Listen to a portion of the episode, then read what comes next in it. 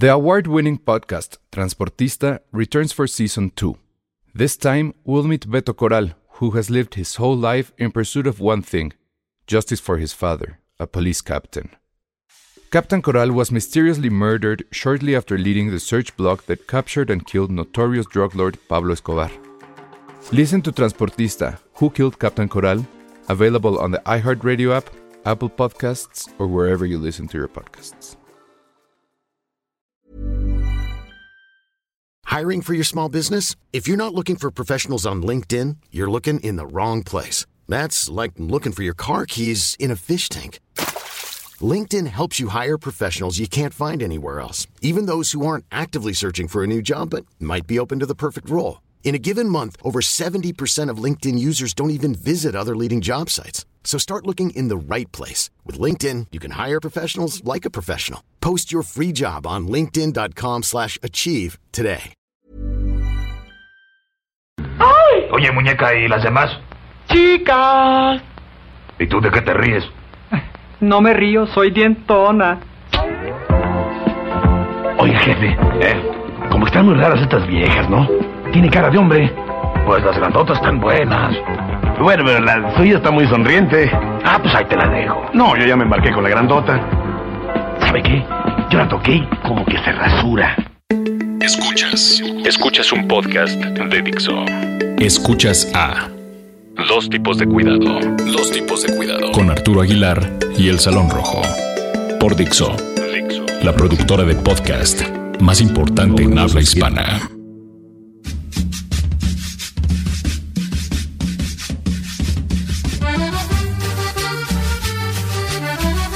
Bienvenidos. Hola, ¿cómo están? Bienvenidos a esto que es Dos Tipos de Cuidado, el programa con menos anticuerpos de todo Dixo. Sí. Lo decimos porque, bueno, no sé tú, Arturo, pero yo sigo mal de. No, de la exacto, gripa. no me he recuperado del todo. Entonces, pero qué bien te vi en una fiesta del gremio el fin de semana pidiendo tequila. Le echamos ganas, ¿eh? Le echamos Sí, ganas. pero ni así mezcales. funcionó.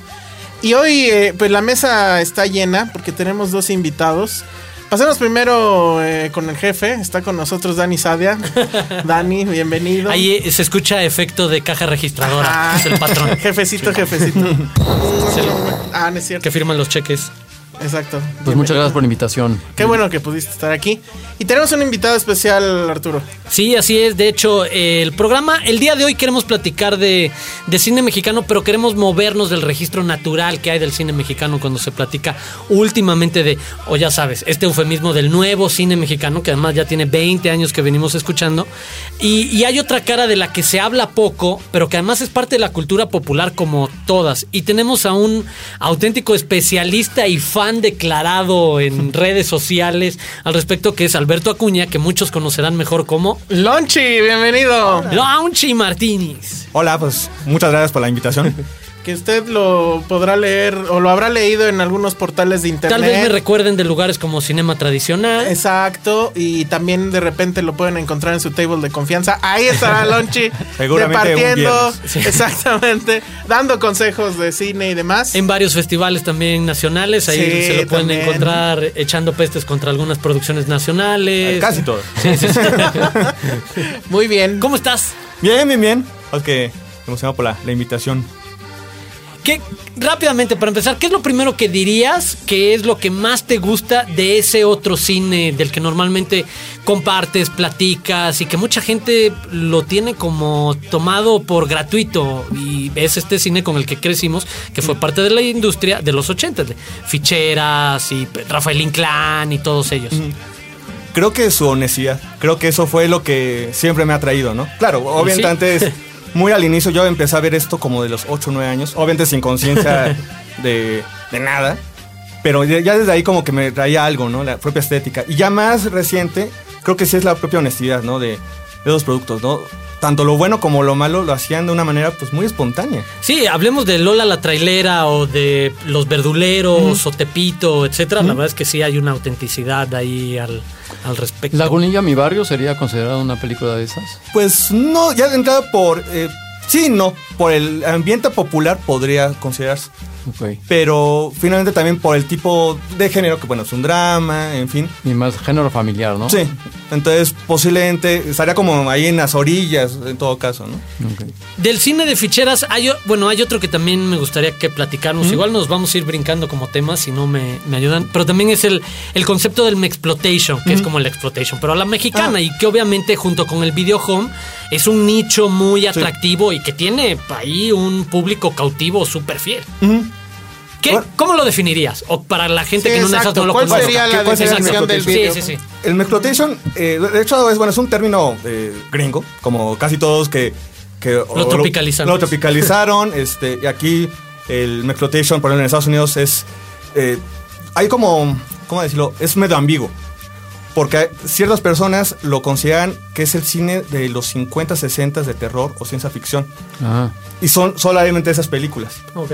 Este, no sé, las de Chano Urueta, Fernando Méndez, por ejemplo, ¿no? Sí. O las de ciencia ficción, ¿no?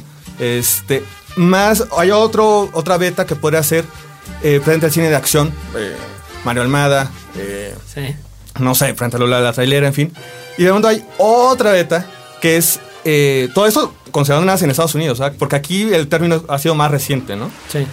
Eh, películas de culto ma- mucho más clavadas, por ejemplo, Satánico Pandemonium, este, no sé, Alucarda, por ejemplo, Órale. ¿no? Entonces son diferentes betas y podríamos considerarlas en- dentro de todo un poco, ¿no? O sea, eh, cada una responde también a, una, a un gusto, a una necesidad del propio público, en este caso estadounidense, y que apenas en, en en tiempos recientes, pues ha conocido aquí. De hecho, muchas de las películas, pues ni siquiera se han editado aquí en México. Ni, eh, en VHS algunas, en DVD casi ninguna.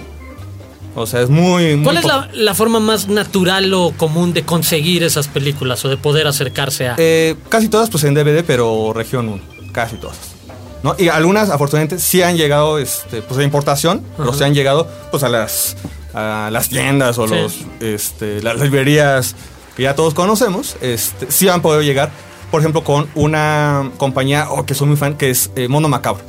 Mono Macabro se ha dedicado durante más de 10 años a rescatar no solo el cine mexicano popular, sino en general de todo el mundo, mejor dicho, el tercer mundo, ¿no? Entonces, a ver, vamos a rescatar cine argentino, brasileño, eh, de Indonesia, en fin. Y entonces, bueno, llegando eh, el creador de esta compañía, que es Pete Toms, es un inglés clavado, así, súper, súper eh, nerd en ese aspecto, creó un libro que así se llama igual Mondo Macabro, que da cuenta de esos, pues de ese otro cine popular alrededor del mundo. Y eh, eso hace que pues, mucha gente pregunta, bueno, ok, muy padre tu libro, pero ¿y dónde consigo esto? Sí, ¿cómo lo veo? Pues esa investigación hizo de que, bueno, vamos a este, comprar los derechos de todas esas películas. Bueno, la mayoría de las películas que doy cuenta en el libro. Y entonces, pues las empezó a editar en, en DVD. Eh, casi todo fue en, en Inglaterra. Después hubo una filial en Estados Unidos. Y entre estas, pues algunas películas mexicanas, ¿no? Como Presidente Satánico Pandemonio o Alucarda que mencionaba. Pero ¿cómo consigue los derechos? Entonces, ¿habla con las Sí, productoras? Ah, sí, muchas, porque hay algunas películas que ya ni siquiera tienen derechos como tal, ya están, ya Ya están son de libres. dominio ¿no? público. Sí, son de dominio público, entonces, bueno, pues empieza a investigar, bueno, cuánto me cuesta y Está pues bueno. eso, ¿no? Órale. ¿Cómo, cómo dice- cómo se llama? De la- Mono macabro. Mondo Macabro. Mondo Mondo Macabro. Macabro. Ahora, en una de las características de, esta, de este tipo de cine, que bueno, son los videohomes, el exploitation, etcétera, es que a diferencia de la- del cine industrial mexicano, no sé si estarías de acuerdo, es un cine efectivamente muy honesto, pero sobre todo que no se anda con pretextos, ¿no? O sea, el cine nacional cuando le va bien, pues dicen, bueno, es que es el director y todo perfecto, etcétera. Y cuando le va mal, es no, pues es que no me apoyaron, es que no tenía la lana, es que me estrenaron junto con Transformers, no Es sé que qué. el- el genocidio Y cultural. Es, es genocidio cultural. Y en cambio, estas películas no se andan con pretextos, ¿no? Hablan de lo que sea. Sus temas son completamente variados y además tienen éxito comercial en cierta forma o, o- o- o Sí, cómo funciona. eh, efectivamente, tal cual. Eh, hoy día es un poco complicado lo del éxito comercial. Eh, ha estado en. Siempre ha ido sobreviviendo y renaciendo de sus cenizas el, el videohome, ¿no? Este. Por, por ahí del 2005 ya no había videohome. O Era así como muy. eh, pues muy raro que te encontraras un videohome. Y por ahí del 2006, 2000, no, mm, ¿qué será? 2008 más o menos, regresa con lo que podemos llamar como un neonarcocine. Eh, basado en todos los este, corridos eh, del momento alterado, ¿no? Que posiblemente eh, si vieron esta de mm, narcocultura, Sí, la claro. gente que nos está escuchando, bueno, pues sabrá, ¿no? De, este, de estas canciones que ya no solo relatan eh, desgracias este, del traficante, al contrario, como que le ensalzan, ¿no? Ensalza este modus vivendi de, de violencia, de poder, de dinero. Y esto, pues, lo aprovechan, por supuesto, como siempre ha sido el, el video home, pues dice, bueno, ¿por qué no trasladar esto, pues, al, al cine? Entonces ahí apa- aparece, por ejemplo, una épica completa que se llama Chuy y Mauricio, el Chrysler 300. Es una épica de, de cinco películas que, pues, eso es todo como... La primera película es tal cual, como esos personajes, eh, de ser unos pobres diablos, se convierten en unos grandes traficantes. En la película, desde un principio se sabe que pues, los matan. Y por supuesto los productores dicen, bueno, ¿qué hacemos? Pues ya, nos- ya los matamos. ¿Qué, qué pasa? No importa, hay que sacar al hermano, al papá, la familia. Y en la segunda parte pues matamos a alguien no, más. No hay pudor en, el video. llegamos a la quinta parte, ¿no? Entonces, ese tipo de películas ideó como un repunte o un nuevo repunte a este pues a este mercado, ¿no? Ahora, sería una característica del videohome que tenga poco presupuesto y que además tenga esta sensación cutre en el guion, en las actuaciones. Es decir, si a un, si a un proyecto de videohome le cayera un inversionista y le dijera, a ver, ahí te va todo el varo, ¿dejaría de ser videohome entonces? ¿Se No, porque el videojuego más bien es el, el formato, ¿no? O sea, que eso, de que está en, en video. Bueno, ni siquiera, porque las, eh, en los 90 eran 16 milímetros. Entonces, eh, y más, bueno, hacen el transfer y ya. Eh, digamos que más bien lo que hace que se llama videojuego pues es eso, de que es para. Y para la otra parte, lo que te decía, que, que, que los guiones son, pues digo, no necesariamente Según, tan bien eh, depurados, las actuaciones tampoco son las mejores. Según, o sea, como todo, ¿no? Este, siempre habrá alguna película que sí tenga un buen guion, siempre habrá un- una buena actuación. Es complicado las actuaciones, pero sí llegan a, hacerlo porque finalmente ya están viciados, ¿no? Ya saben todos los actores qué tienen que hacer. Además, ya están estereotipados. Tú eres el malo, tú eres el bueno, tú eres la chava buena, tú eres la, este, la fe fatal, eh, tú eres el judicial, en fin, ¿no? O sea, ya están más o menos estereotipados. O sea, no, no hay mucha construcción de personajes. No, es, es poco probable. O sea, Pero- sí existe, pero uno entre 10 o 20. ¿Y, y cuánto tiempo de filmación toma un- una película de videojuego? Hoy día, bueno, en- actualmente, si son dos semanas, es, este, ¿Es mucho? es mucho. Muchísimo. Ok. Todavía a, in- a finales de los 90 sí pueden darse inclusive el, el chance de un mes. Y eso, bueno, ya es así como que, ay, la gran producción de un mes. Porque además, a tu eh, pregunta del presupuesto, sí hubo películas en los 90 que tenían presupuesto amplio. O sea, que el simple hecho de rentamos cinco patrullas, que supuestamente es la de, de- Sí. de policías y demás, pues ya esa, cinco, esa renta, pues sale una lana. Entonces sí había un presupuesto. Obviamente no millonario, no estratosférico, pero sí existía. Hoy día, bueno, se nota que es este, grabado en la casa de- del director o del productor mismo. Este, sí, se nota, bueno, una pobreza. No, vaya, no, no es este. Es imposible ocultar, ¿no? Pero eh, es una parte de la industria que está tan bien armada que tiene su salida directa hacia su público. O sea, no, no tiene el problema, como podríamos saber en el caso de las distribuidoras y demás, de encontrar este cuello de botella, este embudo. ese Sí. de, no, la salida va a existir y directamente al público Sí, sí, sí. que está acostumbrado a ir al mercado y comprarte tu video tu DVD. de hecho, hoy día, bueno, hace O ya tu unos- VCD. a unos, que será? Unos 10 años, esto ya más bien, ya ni siquiera en, en el DVD. Llamamos todavía Videohome porque ya es como Sí, el nombre sí, sí, genérico, sí. pero eso más bien ya va a la televisión y al video demand actualmente, ¿no? O sea, ya es otro formato, este, casi todo ya está pensado eh, televisión de Estados Unidos. Aquí todavía se encuentra, pero ya, por ejemplo, ya no algo original, ya no. Entonces es muy poco probable que lo encuentres. ¿Crees que habría suficiente espectador en México como para darle ese espacio a un canal como en Estados Unidos? Por ponerlo sí, así. Sí, sí, sí.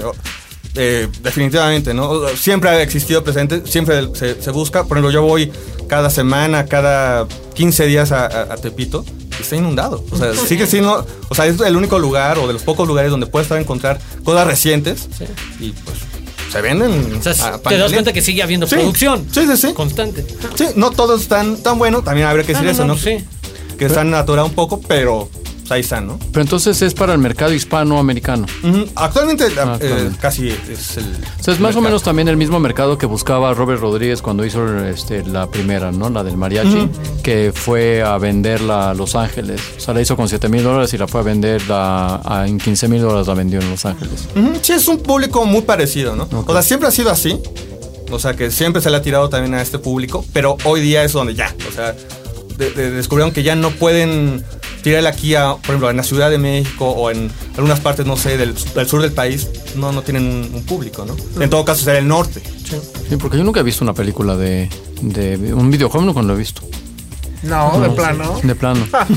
No, o bueno. sea, actual, de, de 2008 a la fecha, Ah, no, bueno. no. Ah, en los últimos años no, yo tampoco. Sí, exacto. no, no, no. No, Sí, no me topaba y antes poco- sabía que sí. O sea, de rato eh, rato. claro que veía. La prueba es que tengo, le acabo de regalar a Sí, Alberto sí, sí. un- una, una VHS de una película de los 90 Sí, o es del 93. 93 Una con joya. Maribel Guardia, producido por. Que es la diosa de Alberto. o Sí, sea, Sí, habrá por que- eso. por decirlo menos, o sea. Mira, tengo aquí una lista que yo no sé si tú la recordarás. Ajá. Este tema ya lo había yo tocado en, en- en el blog del Universal, que ya tiene pues, su ratito. Hace como tres años. Ese, y este le había pedido yo justamente a, a Lonchi que, que diera su top 10 del- del- de las mejores películas que se pueden encontrar dentro del género de video home. Sí hay, por ejemplo, la, la- la- la número 10 era El Taquero de Ignacio Rinza, que es de 2004. Sí. O sea, ahí, bueno, eso ya son casi 11 10 años. años. Pero no sé si quieres que la revisemos rápidamente para que Sí, sí, sí. también el público pueda este, tomar nota. No sé si tus gustos de entonces hasta No, no, ahora creo que es todo. habrán cambiado, pero creo que el canon está aquí, ¿no? Sí, creo que la número uno, bueno, eso no va a cambiar Nunca. Que Es una gran película. Sí, no, es una gran, gran, gran película, clásico de clásicos. Ritmo, traición y muerte, la cumbia asesina del 91. Estamos ya a punto de cumplir 25 años. Qué gran película. No, es que me emociona de hablar de ella. Es que cada minuto tiene algo la película. Ya va a cumplir 25 Sí, años. el próximo año. Debes de organizar algo. Sí, pues, Sí, de menos una proyección, Una ¿sabes? proyección. Sí. Pero ¿dónde se puede ver esa película? En serio, yo, yo tengo Está- mucha curiosidad. está ¿Sí? Estaba en YouTube. Está en YouTube. Ah, Lo que pasa ah, es que el problema también con este tipo de películas es que todo el tiempo las van, eh, con los nuevos este, usuarios, las van subiendo, las van quitando, las van subiendo. las Ah, van ok. ¿no? Pero, este, sí, está en, YouTube y este, eso sí está en Tepito. O sea, Sí, sí esa es casi, casi, llegas y lo primero, tenga, acá está la cumbia asesina. Y, y la cumbia asesina, pues, es que sí es una película Cumbia asesina. Ahora es que presente que ahora que mucha cosa de la ciudad y güeros y hay que descubrir y todo. Creo que primero. Vayan a ver. Vayan a Antes ver. que cualquier cosa, la. O sea, ahí es frente captas esa otra ciudad, ¿no? La primera secuencia en Tacubaya, puentes este. No, mucho más sucia, Sí, mucho más lumpen, re- Sí, mucho más urbano en ese urbano. sentido, exacto. Los diálogos. Los diálogos, o sea, la primera Sí, secuencia. la, la ciudad eh, es más barrio, chingada. Sí, O sea, sí, sí. tal O sea, todo tiene. Eh, es tan, tan nuestra esa película. Y curiosamente es una, una versión de, de Carmen. Tal cual de. De, este- Bizet? de Bizet. Ahora, ok. Nada más que trasladado a Tacubay. Ok, Y entonces tenemos, bueno, pues a una prostituta que baila en un salón de cumbia. ok. Tenemos a este a un judicial, padrote, dealer, que es, ahora sí que es un ojete en todos los aspectos. Y tenemos al un líder de unos punks, chemos, que es Jorge Luque. y, y pues eso, o sea, ¿Y cada es minuto. Carmen? Este, una vedette que se llama, eh, sí, todavía hoy día sigue usando ese nombre que es Eva Garbo. Eva Garbo. Este, que posiblemente los, bueno, los escuchas del podcast dirán, "Bueno, ¿quién se va Garbo? Este, en los 90 tuvo mucha popularidad porque eh, fue una de las eh, miembros, eh, miembros originales de este, Las Tropicosas. ¡Órale! Ah, claro, ya sé Ahora sí quién tuve un es. flashback, sí. con, con Lina Santos y Sí. Álvarez. Lina Esa fue el- el- Santos. la formación original de ese grupo. De las- Pues eh, casi a la par de, de ese éxito musical, pues la jalan. Este, ya había tenido por ahí algunas otras participaciones, pero digamos que esa es su primer estelar. Y desde el principio dices, claro, ¿sabes por qué fue el estelar? O sea, la, la presentación, close-up, el trasero, así, dices, claro, por Bueno, supuesto. la- las tres, las tres topicosas tenían unos traserotes. sí, y pues lo explotaron. No, ese era el momento non plus ultra de Lina Santos. De o Lina sea, Santos. Por su etapa. Sí, cine. Exacto, Exacto, lo- sí, lo exacto. explotaron. Sí. Y pues esa es, es una historia tal cual Carmen trasladado a Tacubaya, ¿no? Ok. Entonces, el- esa es La número uno. la número uno. ¿Cuál Después tenemos eh, El violador infernal. Sí, El claro, violador. también. O sea, Noé Murayama, Ana Luisa Pelufo, el No Caco Murayama, Ibáñez. que además es un gran actor, ¿eh? Sí. Sí, no, no, no. O sea, la, esta Ana Luisa Pelufo es el diablo. Y entonces cuando el violador infernal, que es Noé Murayama, este, pues va a ser ejecutado en la silla eléctrica, llega Ana Luisa Pelufo, le dice, pues si quieres, ha- hay que hacer un, un pacto, pero tú tienes que violar para mí. Y entonces pasa, se inicia la película. Es una revisita a Fausto. Sí, claro. Totalmente. Sí, sí, sí, sí, sí. Tal cual. Fausto, exploitation. Entonces, Sí. pues. eh, Es el eh, mito de la venta del alma. Esos son los primeros cinco minutos. A partir de eso, viola lo que sea. Lo que tenga lo que pulso. tenga- y por ahí, entre otras de las que viola, es a la princesa Lea. Oh, Entonces- la princesa Lea. Entonces, bueno. Que pues, bailaba en una copa de champán. Exacto. Aquí no baila en una copa de champán, pero de cualquier manera se encuera y bueno, pues está. Y además, en la última secuencia, este. Gravita y, y vuela y la. la- Tipo Barbarella, ¿no? Sí, una cosa Dale. delirante. Sí, es una cosa muy, muy delirante. Muy bien, ese fue el número dos. El número tres. Intrépidos Punks. Que todavía sigue, este, se puede ver también tanto el violador infernal como Intrépidos Punks, que es del 80. Este, se puede ver completa en YouTube. O sea, no, aquí no hay pretexto de dónde lo puedo. Ahí, lo Ahí ver. está. Muy bien. Y es una historia posapocalíptica. O sea, ¿Qué Mad Max de que no? sí, de, de hecho, sí. Mad Max a la mexique. Sí, o sea, olvídense de Mad Max, la nueva. Mejor Intrépidos Punks. Sí, no, no, no. Este, y es eso, una historia, pues casi como el nombre de la película lo, lo indica. Pues es una banda de, de punks. Donde también aparece la princesa Lea, por cierto. Ella es una de las protagonistas. Este, y va asolando un, un México, pues eso, este, devastado. Ellos son como el, el terror ahí del, de, este, de ese México. Y pues bueno, existe un policía, obviamente estoico, que enfrenta a este, este grupo de, de criminales. De maloras. Pues Sí. ya, me, ya me las vendió las tres, pero sí, No, quiero, sí, quiero ir a sí, las otras. que voy a llegar a verla. A ver, a ver, vámonos con la cuatro para que nos alcance el tiempo. Va, Liliana de Lorena, híjole, también es una cosa. es de culto. Esa sí es más complicada de, de, de encontrar. También es cosa. Ahí sí es como más de rascarle un poco en, el mercado. Échenle ganas. Sí. Yo la consigo en mi, en mi super sitio. Sí, ya deberías de subirlas a torrents, ¿eh? Ay, luego Sí, decimos de, cómo. de hecho, este, de Lorena sí se puede conseguir. Sí, es cierto, ahorita que estoy acordando, sí se puede conseguir. tan- en los canales estos de porno tal cual. Eh, YouPorn, Next Video. Ah, ¿en serio? Ahí está. Wow. Porque, pues eso, pues es una película porno, tal cual. Pero tiene el particular este, detalle que eh, entre los protagonistas de la película está eh, Agustín Bernal, legendario actor de acción. Pero se nota que el, el tipo nunca le dijeron, eh, tu participación de la película va a ser incluida en una película porno. Obviamente nunca aparece eh, teniendo... En esas escenas. Eh, obviamente. Sí. Pero la que sí aparece en esas escenas es una eh, también vedette que no tuvo mucha suerte. Quizá eh, Vanessa Judic. Esa sí, no. Y muy fea ella. Pero tenía como algo ahí que los Otro atractivo para la cámara. Los productores dijeron, pues, sí, no, no eres muy agraciada, no eres muy eh, buena actriz. Pero le echas ganas. Le echas ganas. ¿Y por qué no hacer una película porno? Entonces, pues, eso es. Liliana Lorena. Muy bien, a ver, vámonos a la que sigue. Esa fue la número 5. El 4. Y la 5. 5. Hades, vida después de la muerte. De uno también de los clásicos, clásicos de- del videohome, que es eh, Paco del Toro, claro. eh, que es pues el director número uno del cine cristiano. O sea, él hoy día, ya desde por ahí de, del 2002, eh, ha estrenado sus películas en, en cine. Eh, Punto y aparte, la de la Santa Muerte, eh, Cicatrices por ahí, este, mm, ¿qué otra película por ahí tenía? Una de, la cienciología, me parece. Este, pero bueno, antes de eso, desde finales de los Sí, había 80 videohome. y durante gran parte de los 90 pues hizo videohomes pero cristianos. Y tal cual son las cosas súper delirantes. Cosas que en- casi en el cine, cuando ya estrenó en cine, no. No Eh, hizo. Sí, eran ya, ya tal cual el panfleto muy, este, pues ya De plano. discurso, sí, discurso un ya- discurso también muy rancio, ¿no? También, pero aquí, si bien también tiene su discurso, en ese caso, no consumas drogas, no te juntes con malos amigos. Que los malos amigos, por cierto, son eh, Uy, el protagonis- los protagonistas de Cachún Cachún. Obvio. No te juntes con Juventud ellos. rebelde, rockera. Sí. pues. No te juntes con Lucero, ellos. ¿no? Ah, no. No. No, no, ese es de otra. Eh, no, obviamente no, no- no bebas, tienes que dedicar tu vida al Señor. Pero eh, todo eso es eh, con Raúl Araiza, de que los primeros minutos lo este. Además, Raúl Araiza. Raúl Araiza. Sí, Raúl Araiza. Diga no a las drogas. Imagínate, imagínate. Entonces, a los primeros, Piedad del creador. imagínate. Entonces, primeros minutos tiene un este, accidente con su novia en la carretera y de repente y fue, es arrastrado al infierno.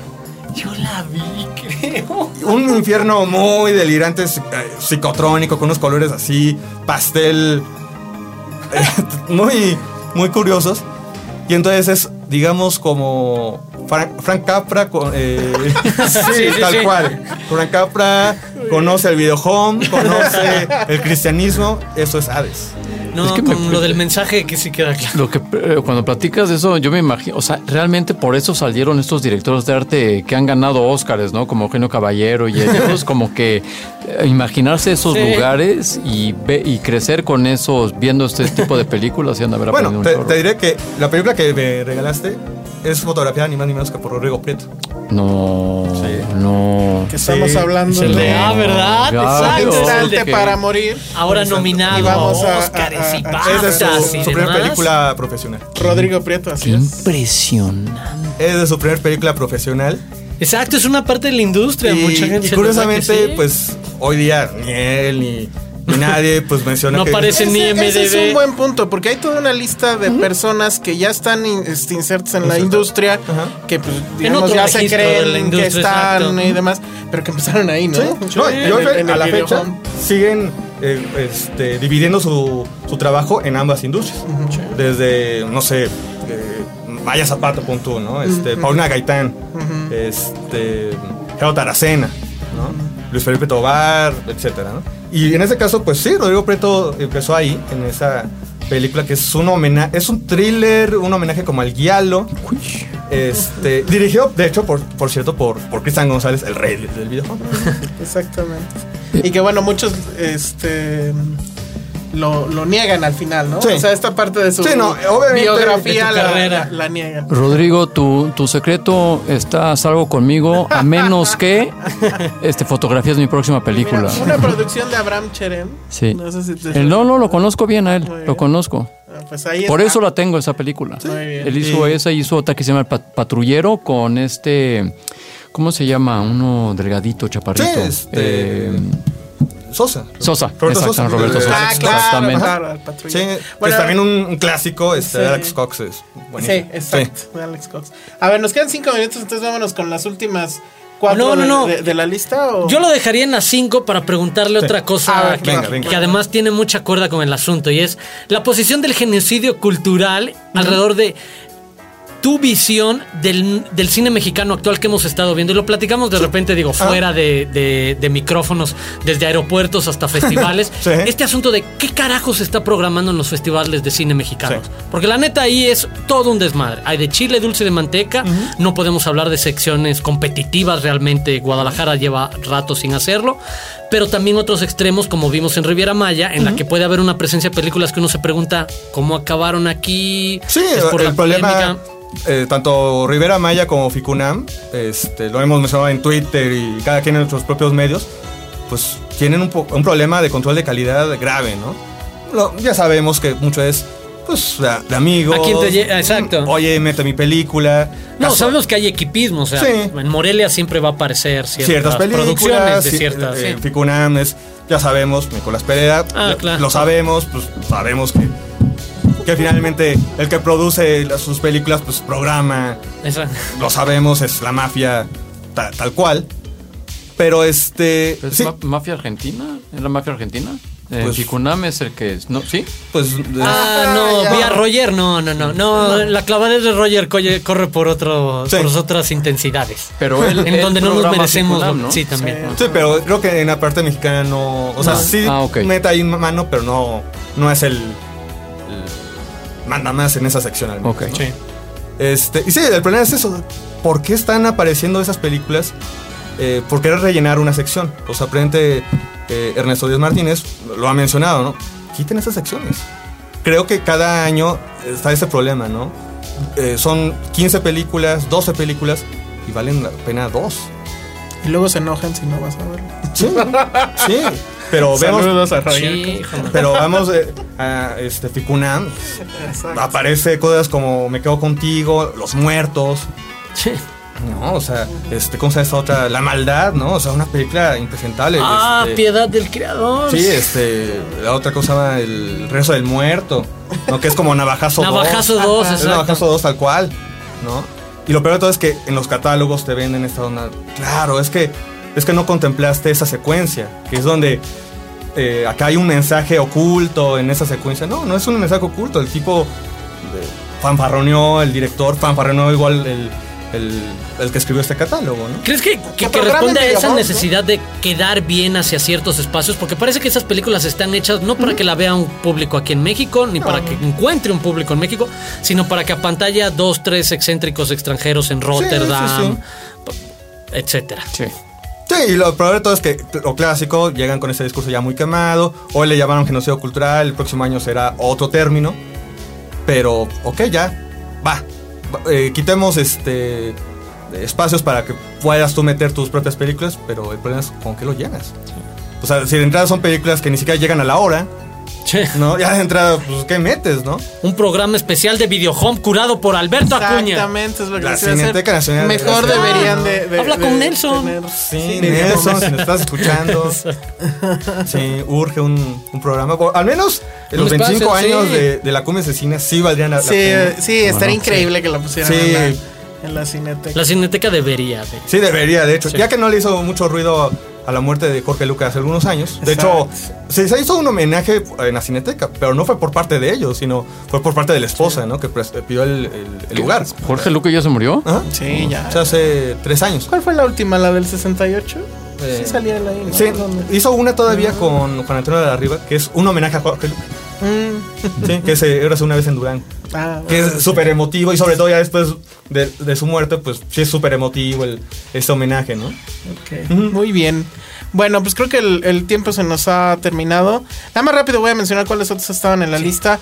El calibre de la venganza en el número 6 de Miguel Marte. Danik, el viajero del tiempo, en el número 7. En el número 8, Pesadilla Fatal, el intruso, de René Cardona, obvio. 9, Retén, de Sergio Goiri. Y en el número 10, El taquero, de Ignacio Rinza. ¿Ese es el taquero y el taquero asesino es la misma o ese es otro? ¿Cuál? Había un taquero asesino, ¿no? ¿O ese es otro? No, es otra, es otra. Ese es otro. Muy bien. Bueno, también este taquero también asesina. también pero- asesina, evidentemente, ¿no? Si no, no estarían en, en la lista de los videohomes. Ahí si gustan, este, pues ya, ya que salga esto al aire, les paso la liga de esta Sí, la ponemos en el sitio. de, Top y de 10. un este y pues una conversación que tuvimos este en aquel momento en 2012 fíjate. Este con, con Lonchi Martínez. Gracias por haber venido. Muchas gracias. Que se repita. Muchas gracias. Este, te llevas de premio pues esta edición muy bonita de Este bonito VHS. para morir. Entonces ya saben ustedes si Cortesía de aquí- Videomax y de Videocentro. De Dani Sadia Del videocentro que cerró a la vuelta de casa de Dani Sadia y al que nunca le regresó esos VHS. Hay que poner un hay que poner un videoclub de puros VHS, a ver qué pasa. Bueno, pues muchas gracias, muchas gracias al jefe por haber No, pues venido. muchas gracias por la invitación. Muchas, este- aprendí bastante, ¿eh? Arroba Dani, arroba Lauchi Martínez, arroba Aguilar Arturo. Aguilar Arturo, muchas gracias. Y mi nombre es Alejandro Alemán, el Salón Rojo. Nos escuchamos la próxima semana. Adiós.